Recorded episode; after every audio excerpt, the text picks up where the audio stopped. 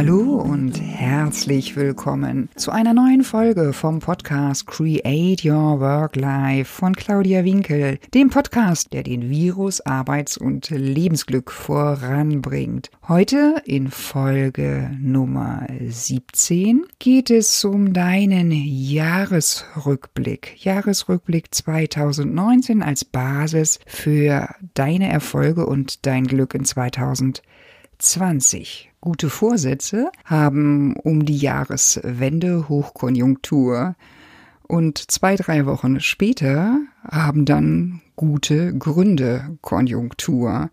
Dann folgen Gründe wie ich hatte einfach zu viel zu tun, ich hatte Wichtigeres zu tun, daran, daran habe ich nicht gedacht. Es ist wie verhext. Tagsüber denke ich nie daran, diesen Vorsatz umzusetzen. Und abends, abends kurz vorm Schlafengehen, dann, wenn ich so müde bin, dann erinnere ich mich und das ist dann einfach zu spät. Hier geht es darum, in dieser Folge, dass du dir Fragen stellst. Fragen auf dein vergangenes Jahr, auf deine Erfahrung, auf dein Handeln, dein Tun gezielt stellst und Antworten entwickelst. Und da ist jeder Tag der richtige und natürlich ist es günstig für die kommenden Jahre, für deine Lebensplanung ein Ritual zu entwickeln.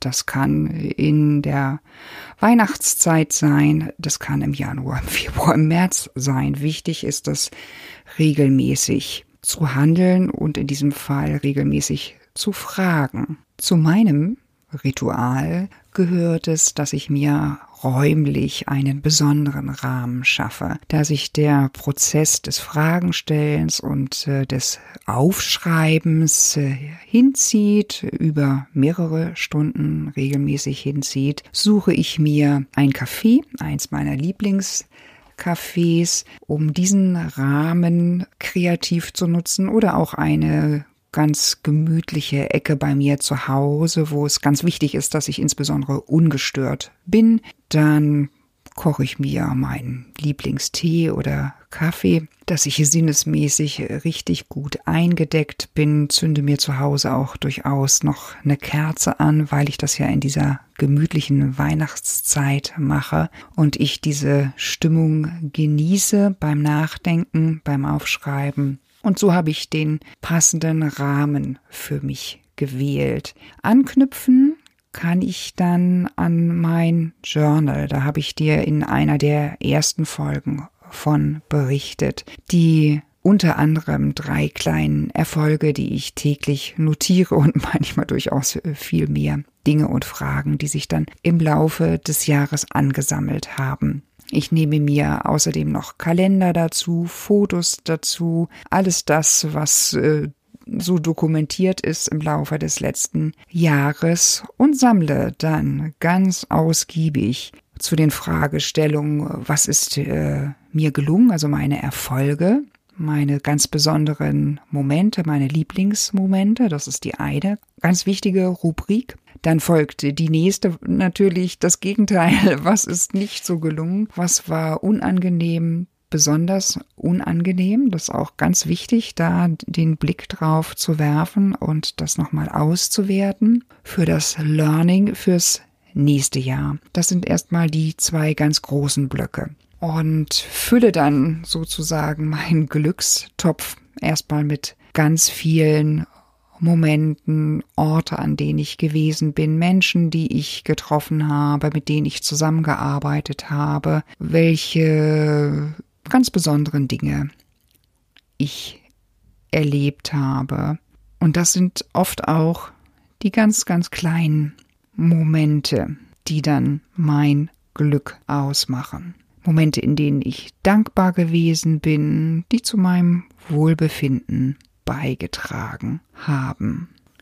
Und für deine Ziele für 2020 möchte ich dir insbesondere zwei wichtige Überlegungen mitgeben, die dazu führen, dass du deine Ziele deutlich besser erreichst.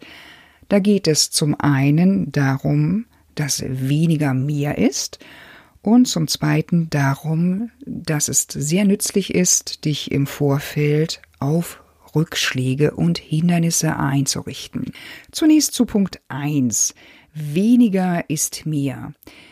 Du kannst dich auf drei bis fünf Aspekte gleichzeitig ganz gut fokussieren. Also drei bis fünf Ziele, die du dir für 2020 neu vornimmst, ist ein guter Anhaltspunkt. Gehst du dann in Richtung sieben und mehr, sorgst du im Grunde genommen dafür, dass du dich selber lahmlegst bei sieben, etwa sieben Informationseinheiten, die du gleichzeitig auf deinem Schirm hast, äh, überlastest du deinen Gedächtnisspeicher. Also fokussier dich drei bis fünf Aspekte. Weniger ist mehr ist sehr hilfreich, das im Hinterkopf zu haben. Der zweite Aspekt da geht es darum, dass du dich im Vorfeld schon auf mögliche Hindernisse, auf Umwege, auf Rückschläge einstellst. Das ist eine ganz interessante Sache und wissenschaftlich auch abgesichert. Die Psychologieprofessorin Gabriele Oettingen hat äh, diesen Aspekt viele Jahre ganz intensiv untersucht und festgestellt, der Fokus auf das reine Glück in den schönsten Farben führt eher dazu, dass da auch in der Fantasie Schluss ist und genau die schriftliche, also das schriftliche Notieren von möglichen Hindernissen, die auftreten, also A, mögliche Hindernisse, die auftreten und B, und wie werde ich die im Einzelfall dann angehen, führt deutlich eher dazu, dass du deine Ziele erreichst. Für einen zügigen Einstieg in den Rückblick, in deinen Jahresrückblick, eignet sich auch die Zufriedenheitstorte. Dazu nimmst du dir ein Blankoblatt Papier DIN A4 und malst etwa auf mindestens die Hälfte des Bogens, also schön groß, einen Kreis und den fährst du dann runter, dass du quasi so eine Zielscheibe hast von einem kleinen Kreis in der Mitte, der sich nach außen hin erweitert. Dann hast du gleich eine Skalierung drin, fängst innen mit der 1 an, hörst außen mit der 10 auf. 1 heißt dann, in dieser Torte ist ganz wenig von dem, was du möchtest, und 10, sie ist extrem gut ausgefüllt. Und diese Torte unterteilst du in für dich zentrale Bereiche.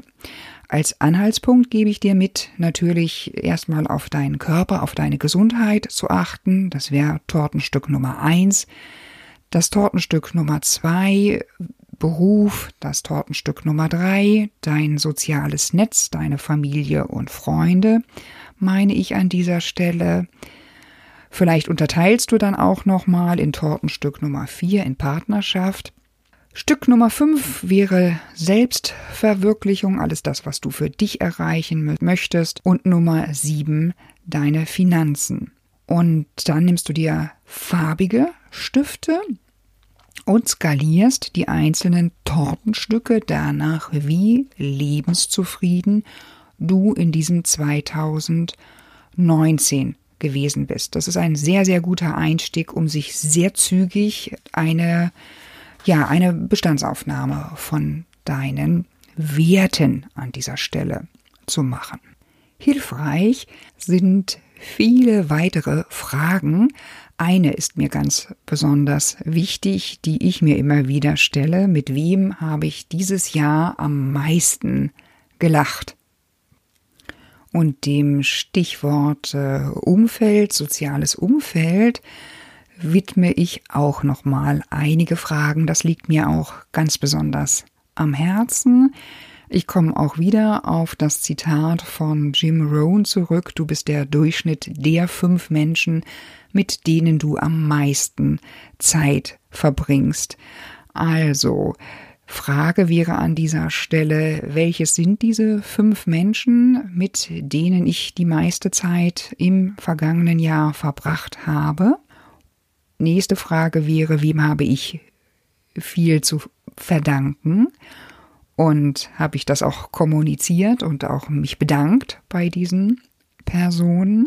Und wer hat mir besonders geholfen? Wer hat mir denn gut getan?